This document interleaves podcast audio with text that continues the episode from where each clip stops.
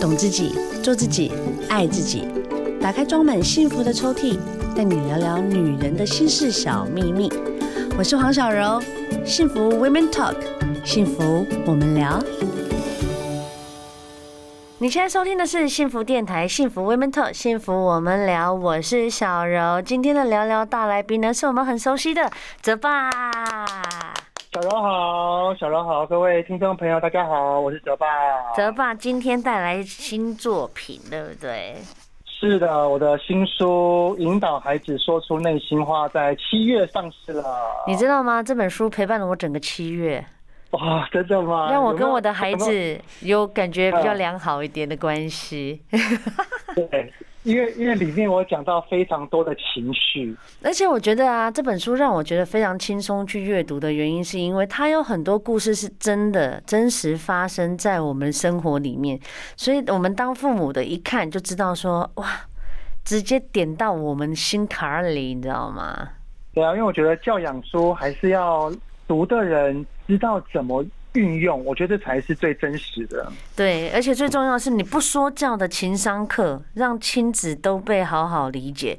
因为我们忍不住，就是我告诉你，你就应该要怎么样。我跟你讲了多少，就是会变成很像在教课。然后呢，小朋友听了沮丧之外，又不能出去玩，不能看到同学，也不能跟老师打招呼，他就会觉得他自己好像被孤立了。所以这本书在这七月份呢，在这样子防疫生活期间，不管啦，是不是以后我们真的解封了，我跟你讲，都还是一本圣经，然后好好的拜读。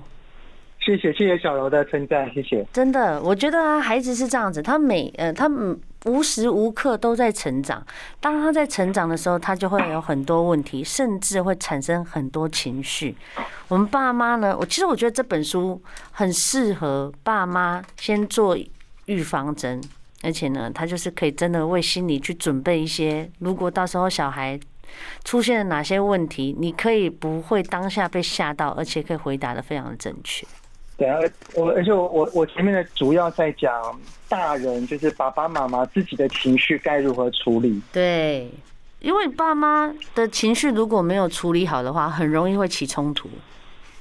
对啊，嗯，一爆一一爆炸了之后，孩子内心就会害怕，就会恐惧，嗯嗯，他很多的话就不敢说了。对。因为我觉得泽爸他这本书，他其实前面就直接就先点破，其实当爸妈真的是要有高 EQ。在这之前呢，或许我们自己都不太认识自己的情绪，不认识自己内心原生家庭的一些问题，透过孩子的生活跟关系，让我们更清楚说。哇哦，原来我自己也有这么一块是曾经被忽略，然后埋藏在心里很久，被孩子带出来的一个，可能会让自己跟小孩一起被疗愈。哎，会的，因为其实我们都是有了孩子之后再重新认识自己。是是是，因为我们长大了之后，我们面对同才、同事、外面的人，其实都会武装。对。反而对自己的人、家人会更容易阐释，会出现最真实的自己。但是那个真真实的自己却是很讨人厌的啊！真的会会，对他就是会讲话、会攻击啊，会大声咆哮啊，这些都在外人面前是不会。对对，对是这样子。那有这些行行为，并不是代表自己真的不好，而是。我们自己要重新去检视自己有哪一些地方可以再更好。嗯，因为我觉得孩子他就是我们最爱的人。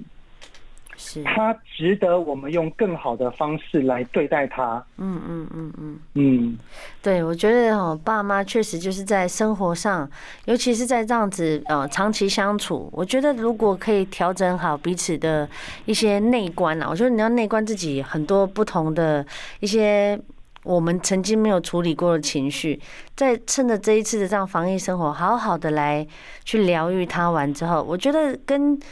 啊，里面你有讲一个故事，也听得我真的是整个也很感动。待会回来呢，可以来聊一下，因为其实这本书啊，我花了大概三天的时间吧，因为小朋友真的太吵了，三天的时间看完之后，我真的就是会觉得，其实呢，我们也像小朋友，不要说我们是大人，其实搞不好小朋友他们在看事情的时候比我们更理智。嗯，说得好。其实我觉得小朋友是这样子哦，他们很诚实。你如果对他很好啊，把他们当宝，把他们当好朋友，他们真的就是倾囊，所有他最珍贵的东西都会跟你分享。可是当你一开始呢，把你的情绪加注在他们身上，一天一点一滴，到最后他长大了，你会突然发现他是谁？我根本不认识他，是吗？这吧？对啊，我因为我从。到处演讲分享的过程当中，我时常发现到有很多高年级的小学生的爸妈，嗯，还有国中生的爸妈，嗯，他们会突然跟我问一句话说：“我的孩子突然变得不太跟我分享了。”哦，我就觉得啊，突然怎么会用“突然”二字？其实一个孩子想想象一下哈，就像刚刚小柔所讲的，在幼儿园阶段。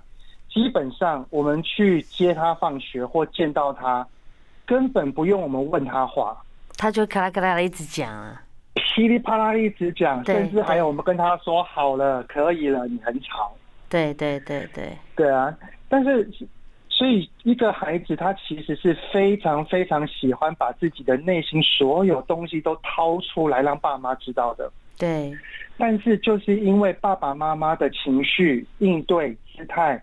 甚至他的说话，导致孩子会有一种认知，叫做这一件事情我可以讲吗？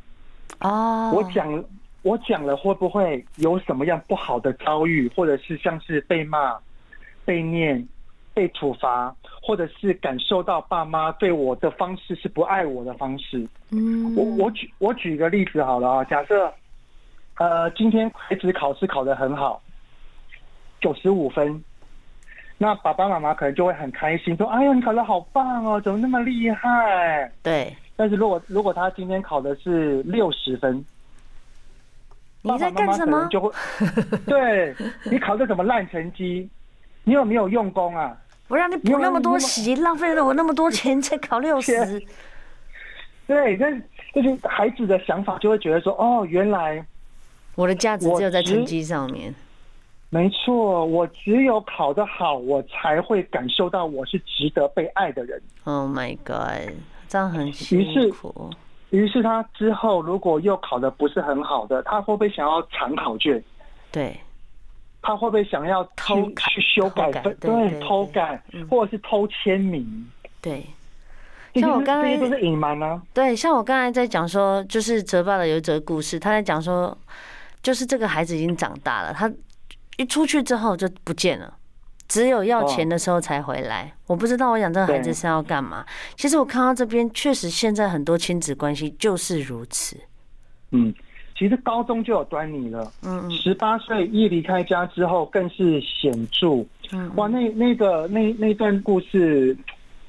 真的是那个那个妈妈哦，跟我讲到她整个痛哭流涕啊，那一天很难过。我看了，我在我借着你的文字，我都已经觉得鼻子都酸酸的。我可以明白那个好好揪心了。小时候她这么可爱，我每天闻着她，可是她长大之后，她居然如此的冷漠。所以我们现在真的趁孩子哈，还是黏在我们身边的时候，多花一点精神，多存一些亲子之间关系的这个存款。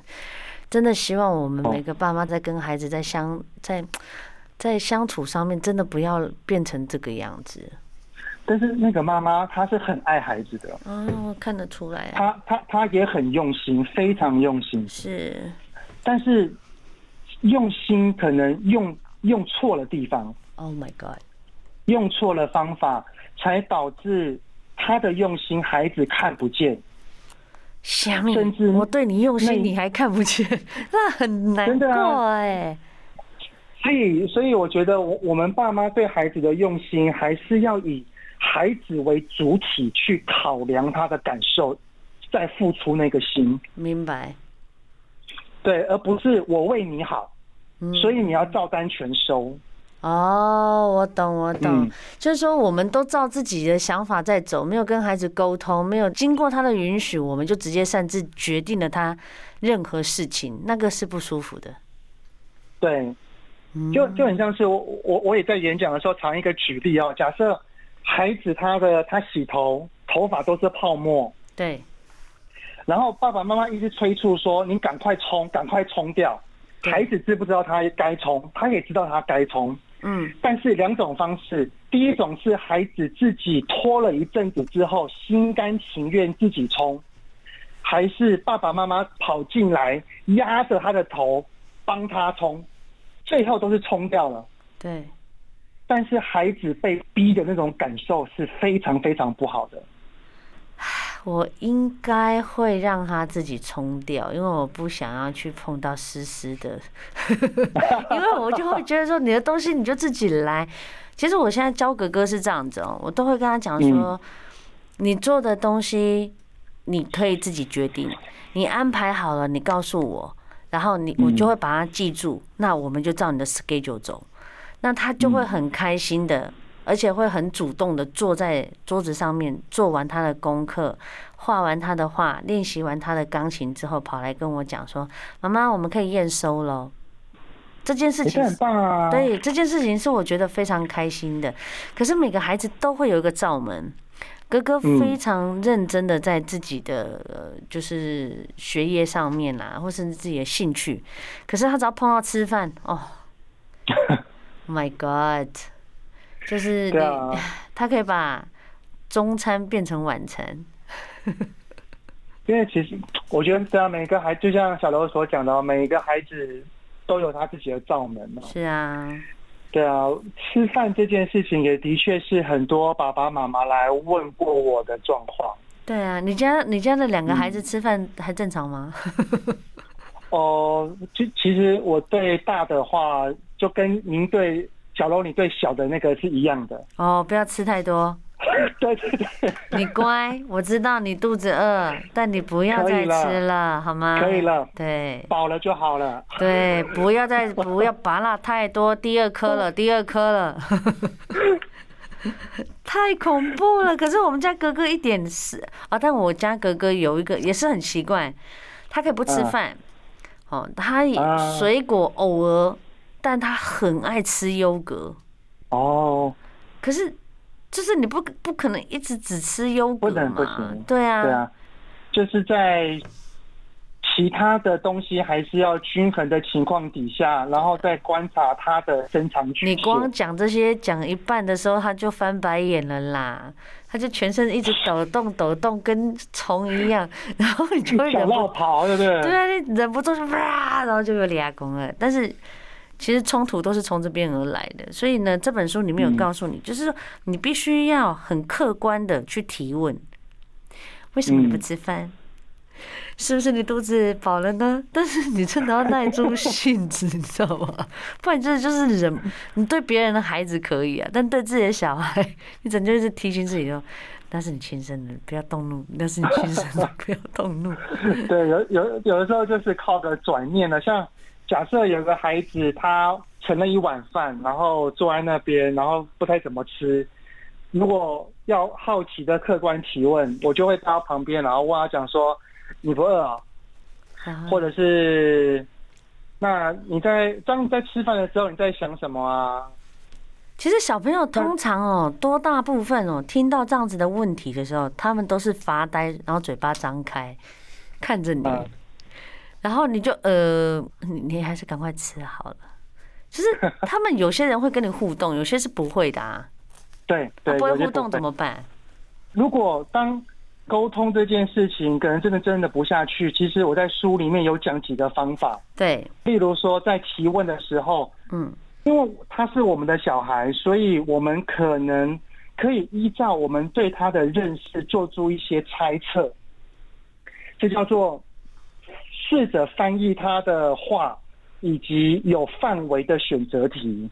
嗯，就是你要帮他先想出一到三个，是不是？你现在情绪是因为这样子，是吗？对对，假设就是假设一个孩子他面对那边一堆饭，然后他在那边发呆看着，然后可能就可以问他讲说：“你是那不饿呢，还是不想吃？”他一定讲不想吃啊。那不想吃的话，你是全部都不想吃，还是只有几个东西不想吃？我不全部都不想吃。那如果不想吃的话，那你肚子饿了怎么办呢？我再来找你。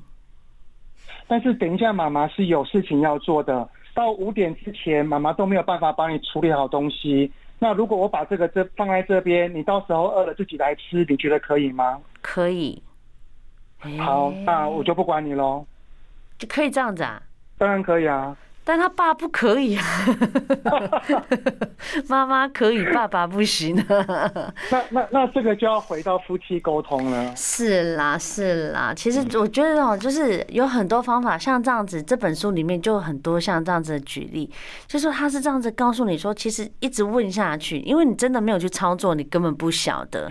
其实这本呢，真的就是亲子关系的操作书，就是希望你自己可以真的引导孩子内心里面。的真心话，对不对？没错，因为我发现真正的沟通最难的不是爸妈怎么说，嗯嗯嗯，而是孩子根本不说。啊，好大的问题哦！不管是在吃饭啊，或者是面对任何事情，甚至他们自己的兴趣，如果我们真心觉得有点不妥，我们要怎么样去跟他们沟通？就是比如说，我家小朋友现在喜欢摔跤，然后呢，嗯。我是觉得还不错，因为他们可以强身健体哦，就在家里稍微练一下。AK 英文变得非常好，而且呢音准也很不错，因为要唱那个主题曲。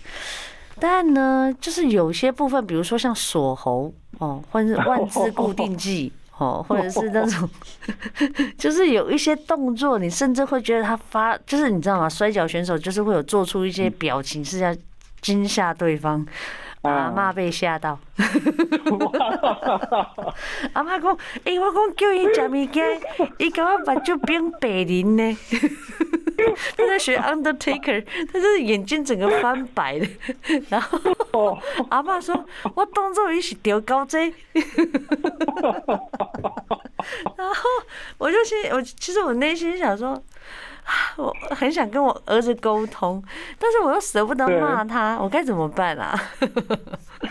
因为因为大是大大的已经六岁了嘛，大的七岁了，重点是七岁，哥哥一定带弟弟啊，所以他们两个就是，比如说哥，你叫他哎弟弟过来，他就会在你面前，You can see me, you can see me, you can see me，这样你就，但是对我们来讲，我觉得很幽默，可是大有些大人没有办法接受，那我们要怎么沟通？告诉他。不可能叫他不不要这个兴趣吧？对啊，我觉得就是因为我觉得兴趣这个东西，它其实是中性的，是看我们怎么去看待这件事情。那有些人觉得是暴力的，有些人却觉得是可以强身健体的。对，但是它它的有一个界限，就是是否有危害、危及到或影响别人或自己。嗯。只要这一件事情先不会去危及到或影响别人或伤害到自己，其实他他并没有什么一个不好的。嗯，目前没有，目前就他最多就是跟弟弟两个幻想自己是不同选手，I'm champion，还没有到对互动当中没有造成一些会伤害或者是会疼痛，那其实就只是一般的打闹。大人有的时候也不用太。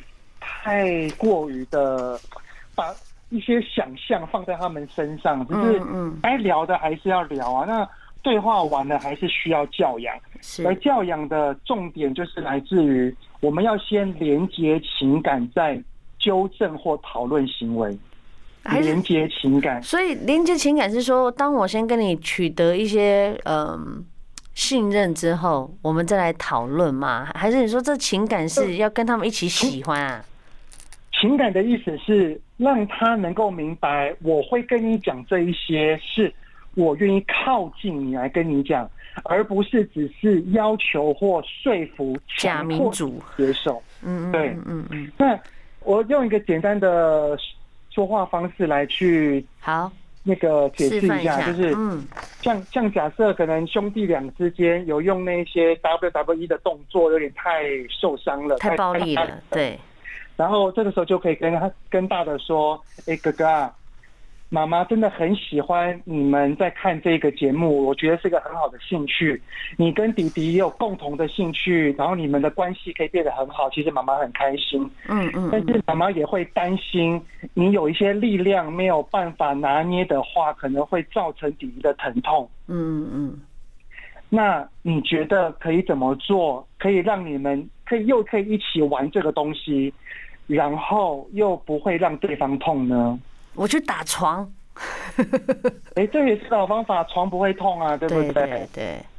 所以，我刚刚前面就先做连接情感的意思，是是，就是我并没有强迫你要你改变，对，而是我懂你，妈妈也欣赏你，妈妈也是喜欢的，对对。只是我会担心某一个点，嗯，但是我不会因为说我担心，然后就说你不要做，是，我反而是说那。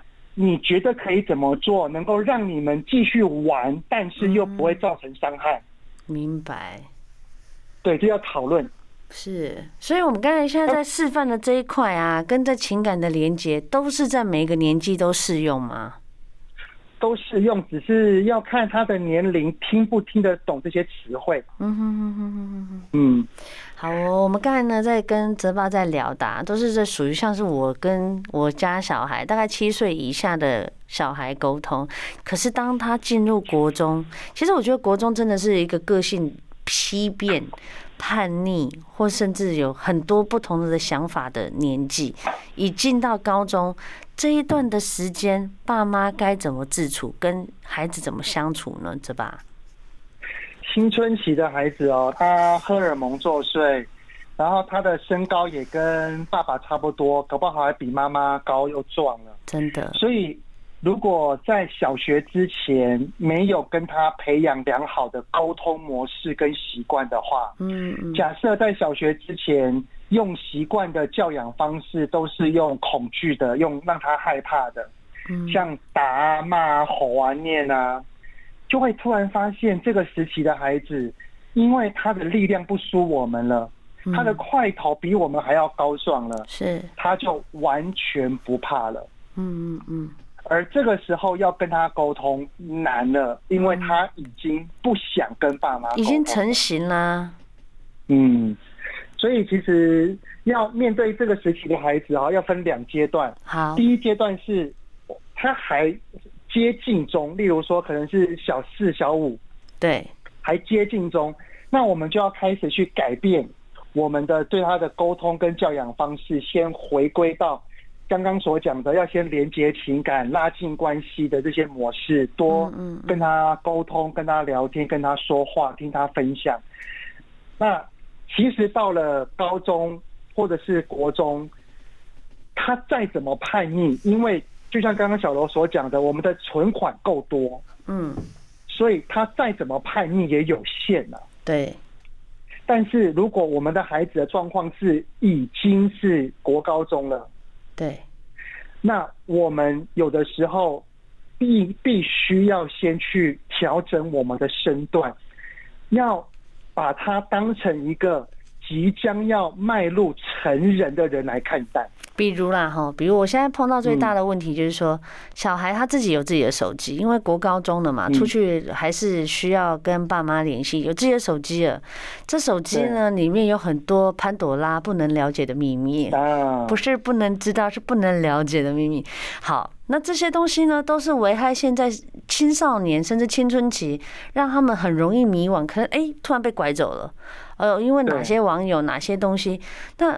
可是很多妈妈都觉得，我从小到大我的孩子都很乖啊，没有问题的，怎么突然间怎么变得跟我不一样？这要从哪里去知道？然后如果真的发生了，该怎么办啊？其实这个如果有知觉的父母哈，其实这些东西都是要先预防的。嗯嗯嗯嗯，因为孩子他就是孩子，他的自律能力要到十八至二十五岁才会成熟。嗯，所以。他在十八岁之前，就是必须要经由父母的教导，所以在给出手机之前，不可以给他一个百分之百让他自由运用的手机。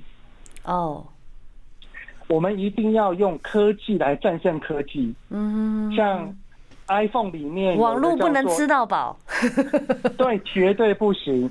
然后 iPhone 里面有叫荧幕使用时间，对。Android 手机里面有 Family Link，对，都是可以拿来去跟孩子讨论说哪些时段你可以用，哪些时段我就是要守住。嗯嗯嗯。然后那些 Line 啊、脸书啊、账号密码，基本上父母还是要至少要留着一组在我们这边。是，就是我们是可以有必要的时候进去看得到内容的。嗯，这但是叫做有知觉的父母，但是如果已经给出去，然后他可能又去跟 Line 或者是 Messenger 跟脸书上面有别的陌生人在一起干嘛干嘛的，那其实需要跟这个孩子找一个时间，好好的坐下来谈一谈，嗯，来跟他了解他怎么了，因为通常这样子的孩子，他跟爸爸妈妈。隐藏内心话的时间应该很长了。哦，绝对不会是突然发生的。可是这就很棘手啊，因为你坐下来，然后跟孩子在讲的时候，就基本上就已经快吵起来了。那爸爸妈妈的说话的方式、语调、眼神、姿态，请一定要放缓跟跟稳定。是，如果你又要你又要骂他、吼他、念他了，他就想走了。是啊，是啊。我们一定要呈现出一个态度，叫做孩子，我现在不是要来骂你的，嗯嗯嗯，我现在是想要把你成为一个视为一个要为自己负责的人，坐在这边跟我讨论一下这件事情，我们该怎么处理？明白。对，就是一个尊重的感觉，一定要提供给孩子知道。其实就是已经很像在跟大人在聊天了啦，就是一样都同起同坐的，很有尊重礼貌的来去告诉他们很多事情是大家要真的坐下来好好聊，不能再用脾气了。但是聊的时候要尊重，但是父母就是父母，当我要提出我的限制的时候，就是要坚定。哦。就像他说是赖跟陌生人，那我们讨论完了之后，我们就一定要说，那孩子不好意思了，因为这件事情，妈妈发现到你对于跟陌生人的接触好像还是有点认知上面的不行，所以赖这个我会先收起来，你可能暂时用不到，或者是这个账号跟密码我也要我也要知道。嗯，他会生气，他会了功，但是我们就是坚持。明白。嗯，不要因为他抓狂就啊，好了，算了算了，不行，好了，我们不能够怕孩子。这功课哦，确实哦，一一下子之间聊不完。但是呢，你可以从那个泽巴这本书，其实你慢慢的去了解，其实小朋友你慢慢的去引导他，他不是坏人，他也不是要一定要跟你作对，他也需要一个最好的神队友在旁边陪伴他。对。我在这本书里面有提到一个东西叫沟通嘛，是沟通，亲子沟通其实是双向的，对对，也就是说，假设我们跟孩子说话，嗯，不能够只有爸爸妈妈一直不断在进步，嗯嗯嗯，我觉得要让孩子变成神队友，最重要的核心就是要练习让孩子沟通，OK，练习让孩子表达，所以。跟孩子相处的时候，爸爸妈妈有一个东西一定要调整，就是说跟听的比例。嗯嗯嗯，我们我们我们要少说，多问，问了之后多听。是，例如啊，这样这样假假设孩子在分享一件事情，我说：“哎，孩子啊，你怎么会有这样子的想法？你可以跟妈妈多说一点吗？”嗯嗯嗯。然后当孩子讲讲讲讲讲讲，然后我们用一种比较专注聆听的神情，然后再继续问他说：“哇，我都不知道你居然是这样想的哦，还有吗？”哇，妈妈听了好开心哦。嗯嗯嗯，其实这些引导的方式都会让孩子不断不断的说更多，就是这其实就在练习表达，表达给我们听他的想法。对，一样啊。当当当孩子是有情绪的时候，我们也可以问：“你在生气吗？”他说：“对，我很生气。”我们就会追问下一句说：“那你在气什么？你可不可以跟妈妈说你在生气的事情？”我气你刚刚没有理我。是哦，爸，妈妈是怎么样没有理你，让你这么生气呢？因为我叫你，你一直划手机。哦，那是妈妈没有注意到。那你希望妈妈怎么做呢？嗯，我要吃糖果。孩子啊，是手机的事情，跟糖果无关哦。我吃糖果就会好一点，我就会消气了。是啊，好啊，那吃糖果是吃糖果，但是妈妈还是想要知道，当你叫我的时候，妈妈该怎么回应你呢？你要看着我啊。哦，好，我知道了。例如，就像这样子，就是多去问孩子问题，让他来表达。哦，明白，明白。嗯哦，那这我家小朋友很厉害，很会。你知道问到到第三句、第四句，他就已经告诉你他需要什么了。这这太好了，因为你知道，但是这这是需要练习的，就表示说，小柔你在家里面跟孩子的对话是非常的频繁的，才会让孩子一问我们问问题，他就会开始噼里啪讲很多，因为他习惯这样子说话。对对对。你知道有有很多的家庭是都是爸妈在讲，嗯嗯嗯，孩子都是嗯嗯哦好哦，就就这样子没了。明白，就是那个次数啦。小朋友跟爸妈，当然我们很会讲，因为我们已经是大人了，我们每天都在处理很多事情。有些时候回到家里，真的是步调要放慢，然后看看自己的小朋友在做些什么事。其实很多东西我自己很就知道在哪里。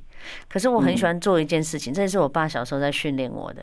我会跟他讲说：“你进到妈妈的房间，面对抽屉右手边的第二格的抽屉打开，你有看到一个紫色的那个护唇膏，你帮我拿出来。”哦，然后他就会去找一次、两次、三次，找不懂，我就会带他去。我就说面对面对，就是你看到你现在这边，然后告诉他一方向感，他知道了；二你跟他讲，这个是一个亲子的默契啊，就是说你让他有，然后他把东西找回来的时候，你给他极大的鼓励的时候，他会觉得说，嗯，哇，好酷哦！就是我帮你做到一些事情，其实那些事情呢都是很简单，他会觉得他帮到你的忙，那个感觉就是神队友的感觉了。没错，对呀、好了，那现在呢，泽爸这本新书呢，引导孩子说出内心话，已经上市了，所以大家呢，记得赶快呢，线上赶快给他买起来。而且呢，其实说真的啦，不要说这是写给小孩看的，其实也是写给大人看的。是的，没错，小柔讲到一个非常重要的重点，是希望大家多多支持喽。这本书呢已经上市了，谢谢哲爸喽，谢谢小柔，谢谢大家，我们下次再聊喽。好，希望大家呢在这样子的防疫生活呢，都会有一个很好的亲子关系，还有婚姻关系哦。下次见，拜拜，拜拜。